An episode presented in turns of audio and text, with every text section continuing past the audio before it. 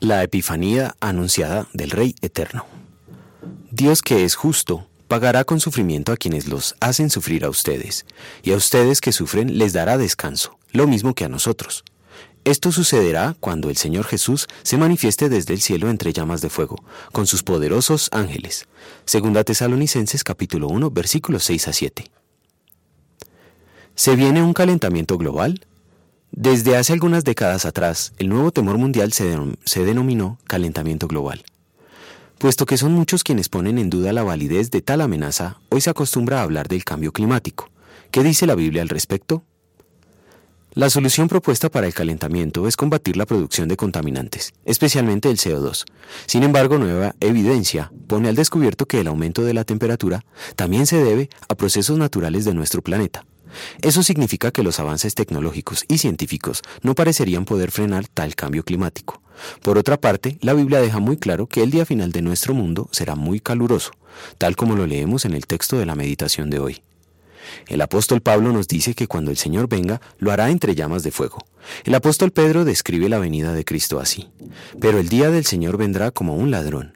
En aquel día los cielos desaparecerán con un estruendo espantoso, los elementos serán destruidos por el fuego, y la tierra, con todo lo que hay en ella, será quemada. Ese día los cielos serán destruidos por el fuego, y los elementos se derretirán con el calor de las llamas. Segunda de Pedro 3 versículos 10 y 12. El clima de ese día será un verdadero infierno y nada podrá evitarlo. Respecto a cuándo sucederá este calentamiento global final, Pedro deja claro que el día del Señor vendrá como un ladrón, es decir, será repentino e inesperado. No sabemos cuándo sucederá, pero sí podemos afirmar lo mismo que podría ser hoy mismo o en muchos años más. Todas las otras señales profetizadas al respecto ya se han cumplido. ¿Estamos listos para ir con el Señor?